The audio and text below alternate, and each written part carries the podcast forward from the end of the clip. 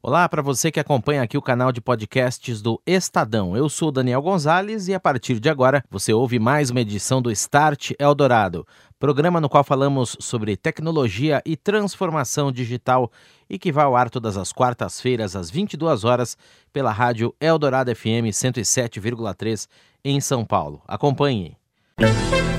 Start Eldorado. Oferecimento Orchestrating a Brighter World. NEC. Olá, boa noite para você. A partir de agora, espaço aberto aqui na Rádio dos Melhores Ouvintes para falarmos dos grandes temas da tecnologia e também da transformação digital. Eu sou Daniel Gonzalez e esse é o Start Eldorado.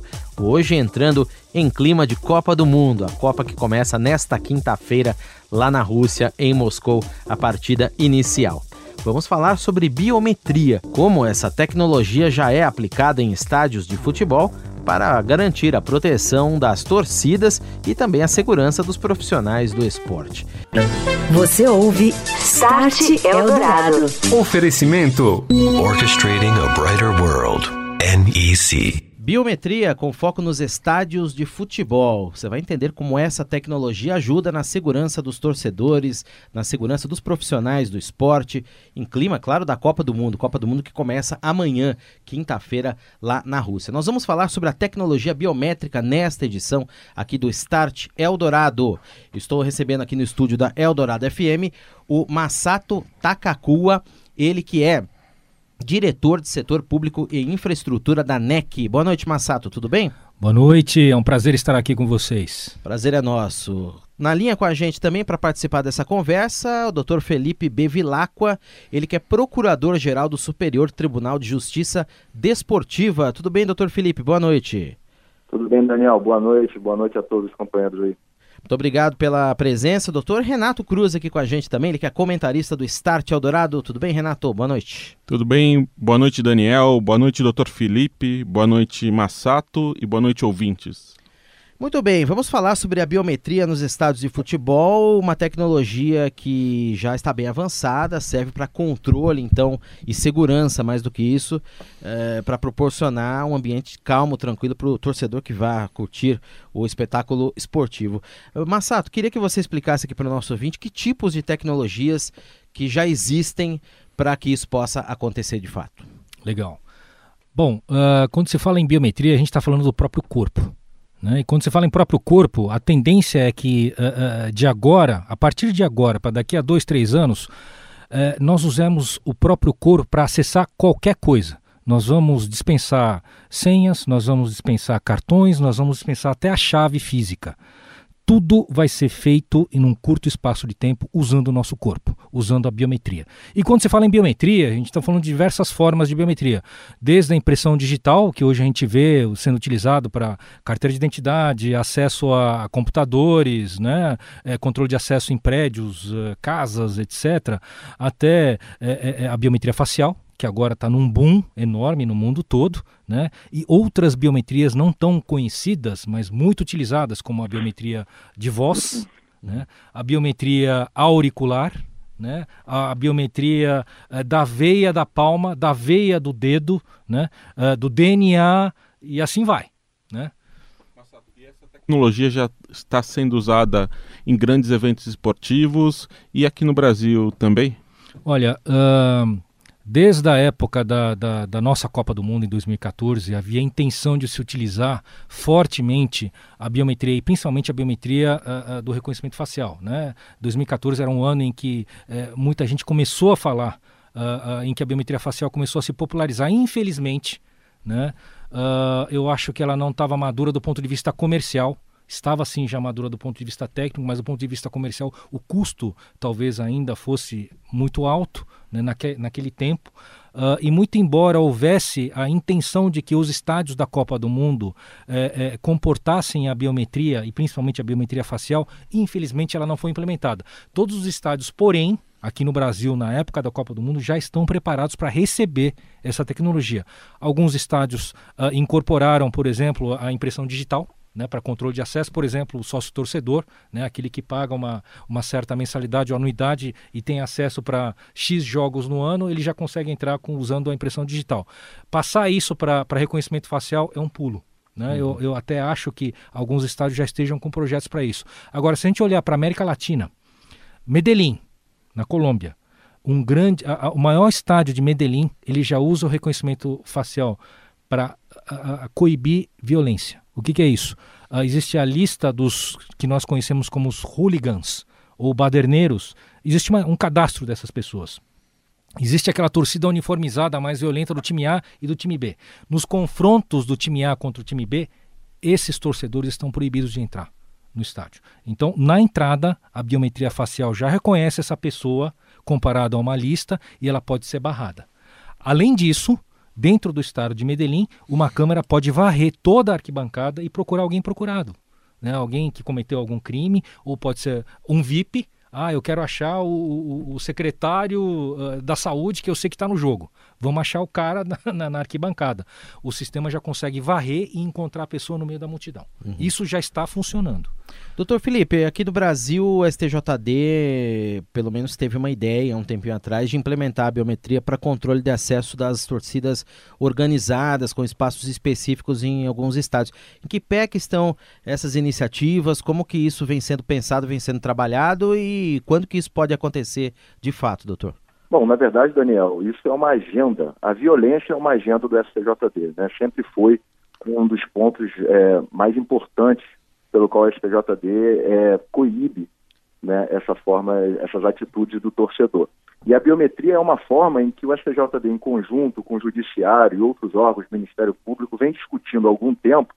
É, é, é bom deixar claro que ele não tem capacidade autônoma, né, um poder de polícia para fazer essa implementação, mas a gente tem uma força, não só é, jurídica no meio esportivo, mas política também, de incentivar e de ajudar junto com as nossas decisões e com tudo que a gente conhece e vê do esporte, a implementação dessa tecnologia. Então a gente vem conversando muito, porque a biometria nos estádios a gente entende que ela pode atuar como uma forma de prevenção, como bem colocou o Dr. Massato, é, pela identificação das pessoas que estão proibidas de adentrar no estádio, sejam por uma decisão da Justiça Desportiva, ou seja por uma decisão da Justiça Criminal ou Justiça Comum, e ela também tem a, o condão de atuar como é, é, é, uma, uma arma, um mecanismo de repressão às pessoas que cometem os delitos dentro do estádio.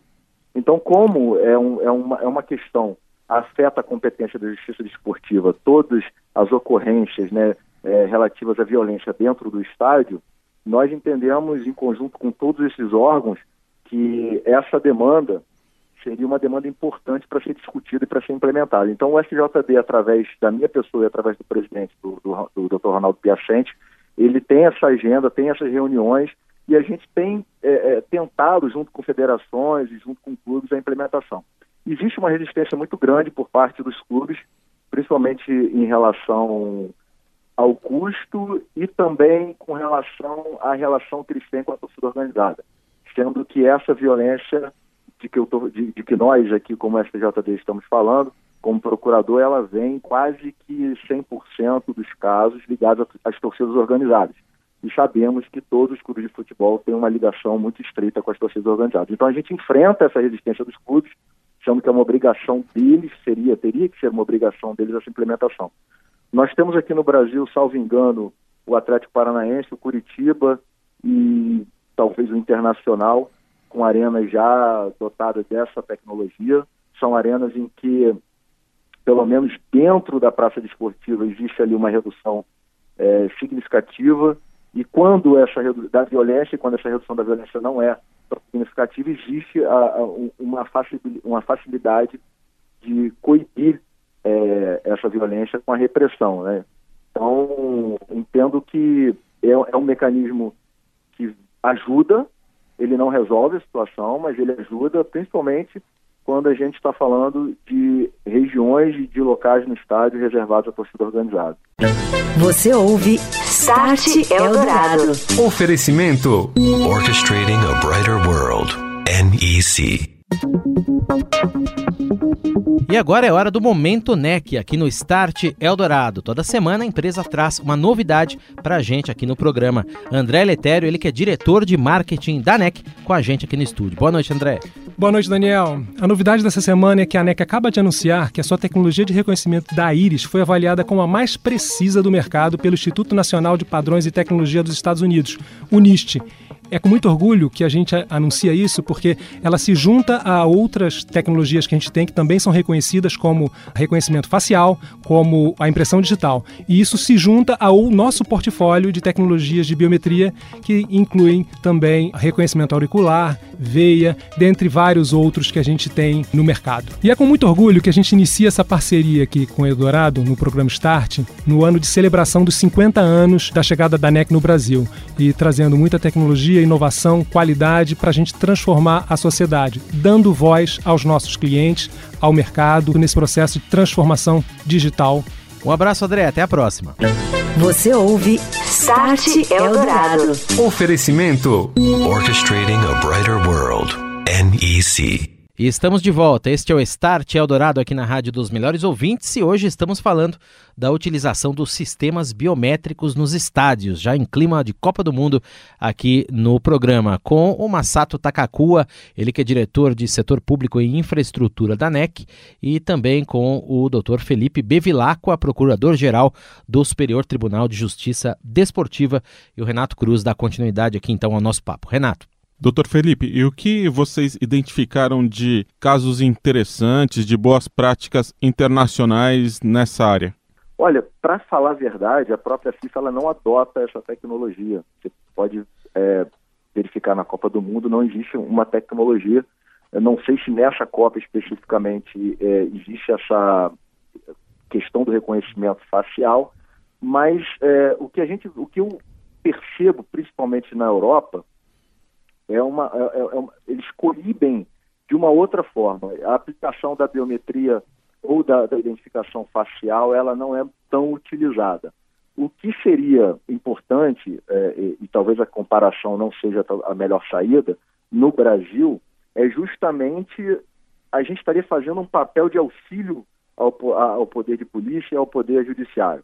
Essa é a grande verdade, porque efetivamente o que acontece é não existe uma, um controle efetivo da, do ingresso de torcedores, e principalmente de torcedores organizados dentro dos estádios. Não existe o controle dos infratores que foram punidos por justiça comum ou pela justiça desportiva no ingresso desses estádios. E mais ainda, não existe a repressão adequada quando de violências dentro do estádio, como por exemplo foi o caso é, de Flamengo e, salvo engano, um time agora é, é, sul-americano na, na, final da Copa Sul-Americana, em que houve uma depredação absurda, invasão, etc. Então, não, não, a gente não consegue, através do poder público, a repressão. Então, seria uma forma de a justiça desportiva se fortalecer e a justiça comum se fortalecer para que essa repressão e que essa prevenção ela fosse efetivada. Foi o Independiente, só para o nosso ouvinte, foi o Independiente da Argentina. Exato, exato. Foi o novo Maracanazo, né? Assim conhecido, e o estádio foi depredado depois da derrota do time do Rio de Janeiro. Agora, Massato, eh, você me dizia inclusive que essa biometria é capaz já de fazer eh, de maneira mais avançada análise de comportamento, por exemplo, de uma pessoa específica que tem ali, digamos, uma aglomeração de torcedores e vem um torcedor no sentido contrário, ou uma aglomeração em um lugar onde não era para ver uma aglomeração, pode ter tido algum problema de saúde, algum torcedor, ou alguma confusão. Como que isso é, funciona? É um software que analisa essas imagens e vai disparando esses alertas para uma sala de controle? Como que isso acontece de fato? E e permite essa atuação mais rápida das autoridades, no caso aí. Além da biometria, uh, o que você está comentando, Daniel, é um negócio que nós chamamos de vídeo analítico. Né? Nós analisamos determinados comportamentos utilizando imagens de, de CFTV, do circuito fechado de, de, de câmeras. Uh, e existem certos padrões e que tudo que for fora do padrão, né, o software né, entende que aquilo está fora do padrão e solta um alarme.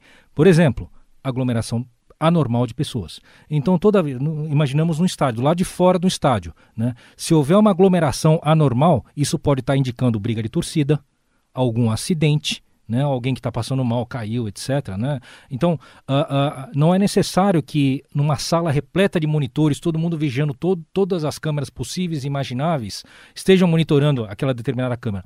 Toda vez que uh, o software detecta que houve essa anomalia, ele solta um alarme, aponta qual é a câmera que está acontecendo, ele pode inclusive voltar a gravação para mostrar para o operador, ou então já para o agente de segurança despachar para que ele vá ao local. Então, isso já está em funcionamento não apenas em estádios, mas em diversas uh, uh, áreas públicas ou até áreas privadas. Né? Meios de transporte no mundo todo já utilizam esse tipo de tecnologia. Análise de comportamento. Então, desde pessoas que estão num fluxo uh, contrário ao normal, né? é aglomeração de pessoas, é objeto abandonado né, deixou uma mala abandonada por mais de é, um minuto, pode ser algum atentado à bomba, não sei. Isso é muito comum em aeroportos, por exemplo, ou sistema de transporte público, né, como trens, rodoviária e assim por diante. Então, esse tipo de tecnologia que nós chamamos de video analytics, né, associado à biometria, pode dar muita informação, né,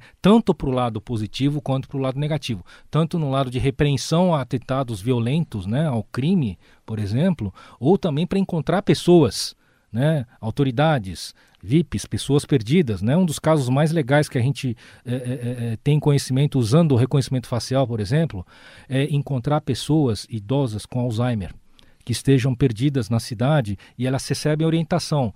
Vovô, se o senhor por algum motivo ficar perdido, né, não se desespere. Vai para um lugar, lugar onde tem alguma aglomeração, se possível, no meio de transporte público estação de trem, estação de ônibus que tenha uma câmera e possa te reconhecer. Ou então alguém poder levar essa pessoa. Oh, o senhor parece que está perdido, vamos lá para um, uma região onde tem uma câmera. Né? A pessoa é reconhecida, né? a autoridade policial que já recebeu a notificação de que a pessoa está tá perdida consegue localizar a pessoa. Né? Então são coisas bacanas, são os dois lados da mesma moeda, tanto o lado negativo quanto o lado positivo né? de uso da tecnologia. Massato, você disse então que existem outras aplicações em lugares públicos aqui no Brasil. Onde está sendo usada a tecnologia de reconhecimento facial nesse sentido que você disse, né? né? E qual o interesse hoje de ou de poder público ou então de administradores desses lugares de adotar esse tipo de tecnologia? Um grande exemplo um dos maiores projetos nossos aqui no Brasil de uso, uso do reconhecimento facial é o da Receita Federal. A Receita Federal é a única aduana do mundo inteiro que está utilizando reconhecimento facial para coibir contrabandos né, e melhorar né, a captura de, do, do, do ilícito. Né? Então, todas as pessoas que chegam em voos internacionais, em qualquer aeroporto internacional desse país, nos 14 aeroportos internacionais, eles são escaneados 100% dos passageiros contra uma lista que a, a, a, Receita Federal, junto com a Polícia Federal, junto com a Interpol, eventualmente, né, tenha preparado né? E ele, uh, o que antigamente era feito uh, uh, na base da intuição do agente da Receita, ao senhor, por favor, pode passar para a inspeção da mala quando a, a pessoa passa no canal verde. Né? Hoje é feito tudo com biometria. Então, se a pessoa está numa lista de suspeitos, o agente interpela e fala: senhor, por favor, pode passar para a inspeção. Uh, só para vocês terem ideia, isso, o, o, esse projeto da Receita Federal entrou em operação exatamente é, é, no mês em que começava as Olimpíadas do Rio de Janeiro em dois meses de operação, ele pagou todo o projeto. Uhum. É, e, e, até colocaria exatamente essa questão para o doutor Felipe. Como fazer, doutor, o senhor que atua nessa área, vem entabulando essas conversas junto dos clubes, eles entenderem justamente que não é um gasto, mas sim um investimento, né? É difícil, difícil, Daniel. Os clubes, a mentalidade no Brasil é uma mentalidade ainda complicada. Então, a gente tenta, de alguma forma, é, através das, da confederação, através das federações e em conversa com os próprios clubes, é, esse tipo de implementação. A maioria deles entende que isso é, efetivamente não chega, é, não tem um resultado prático positivo. Né? Mas aí eu repito, é, muito em relação ligado à questão do custo que isso pode gerar e me parece que dentro de um orçamento de um clube de futebol é um custo quase que insignificante, mas ainda assim eles sustentam essa, essa defesa em favor deles. E a mentalidade de que isso não é um, problema nosso, não é um problema dos clubes, não é um problema institucional, é um problema do poder público com relação à violência. Porém, a visão que a gente tem como tribunal, a experiência de anos nessa área, experiência que é polícia, inclusive a polícia do Rio de Janeiro, a polícia de São Paulo são as mais é, experientes, dotados de, de, de, expertise com relação a torcidas organizadas e a violência em estados de futebol grandes eventos, todos são unânimes é, no sentido de que, repito, a biometria ela não vai solucionar o problema, mas ela vai ajudar bastante a evitar situações dentro do estádio e aos arredores do estádio. Principalmente como colocou o doutor Massato, não só dentro das arquibancadas, mas é importante dizer que essa, essa verificação de anomalias ao redor, de, dentro da praça desportiva, mas fora do estádio, fora das arquibancadas, é muito importante, porque acontece em muitos estádios. Ou seja, agressão, a tentativa de agressão a times adversários ainda dentro do estacionamento, em áreas de, de alimentação, áreas que contêm lojas comerciais dentro da praça desportiva também seria um grande avanço. Massato, para a gente concluir aqui, é uma pergunta que a gente costuma colocar para os nossos convidados aqui no Start Eldorado. O que, que vem por aí, né, na área do futuro dessa tecnologia toda? Inclusive, os sistemas, nós falamos muito aqui de leitura facial, mas os sistemas biométricos que prevêem leitura de impressão digital, leitura da íris, até mesmo reconhecimento de voz e outros mais que possam ser usados conjuntamente ou separadamente, eles são capazes já, ainda uma tecnologia experimental, de predizer eh, o comportamento de uma certa pessoa mediante a leitura ali de alguma característica pequena, que a olho nu muitas vezes a gente não enxerga ali, uma jeito que a pessoa pisca, ou se a pessoa demonstra ansiedade na face da pessoa. Isso já existe, já é, é teste que vem sendo realizado? Tem alguma previsão para isso chegar e acontecer? Já, eu acho que você colocou muito bem. Uh, muitas pessoas devem lembrar. Quem gosta de ficção científica e filme de ação deve lembrar daquele filme em que a polícia atuava e prendia o sujeito antes que o crime acontecesse. Né? Minority é, Report. Exatamente, né? É, com Tom Cruise, etc, etc. Foi muito bacana. Aquilo que está naquele filme é praticamente realidade.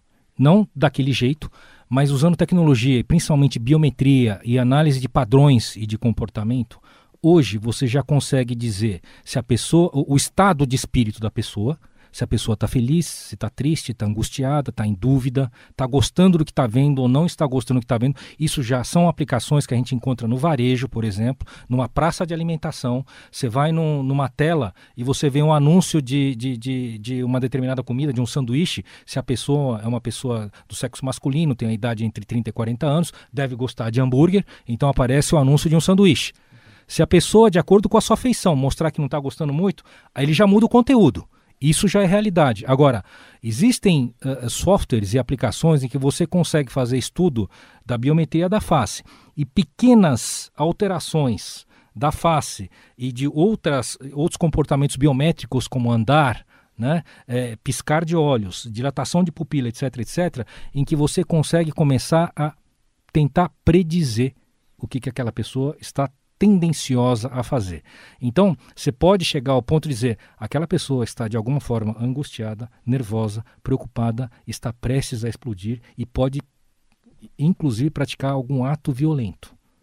Então, esse tipo de tecnologia já está sendo testado, sim, por vários fabricantes. Né? É, é, é, obviamente isso não é comercial ainda, pode ser que esteja sendo utilizado como piloto em alguns lugares, mas no limite a gente pode dizer sim, nós estamos a caminho de termos aplicativos que conseguem predizer se vai acontecer algum ato violento ou não. Uhum. Esse é o Masato Takakua, diretor de setor público e infraestrutura da NEC, com a gente nesta noite aqui no Start Eldorado. Obrigado, Masato. Um abraço para você. Valeu pela entrevista. Até a próxima. Obrigado, um abraço para todos. Agradeço também ao Dr. Felipe Bevilacqua, ele que é procurador-geral do Superior Tribunal de Justiça Desportiva. Grande abraço, doutor, muito obrigado por participar com a gente aqui do programa. Sucesso e até a próxima. Obrigado, Daniel, Renato, Machato, o prazer foi meu. Grande abraço. Renato Cruz, nosso comentarista aqui do Start Eldorado. Abraço para você, Renato. Boa noite, até semana que vem. Até semana que vem. Um abraço para o Dr. Felipe, para o Massato, para você, Daniel, e para o ouvinte também. Você ouve Start Eldorado. Oferecimento: Orchestrating a Brighter World. NEC. Ponto final em mais esta edição aqui do Start Eldorado. Lembrando a você que dá para ouvir de novo qualquer um dos nossos programas ou no canal do Estadão Notícias nas principais plataformas de streaming, incluídos o Deezer, o Spotify, Google Play Music ou iTunes, e também a partir desta semana no novo site da Rádio Eldorado FM. Se você ainda não acessou, entre lá e curta não só o Start, mas também os outros programas aqui da Rádio dos Melhores Ouvintes, radioeldorado.com.br. Você ouviu Start Eldorado. Oferecimento Orchestrating a Brighter World. NEC.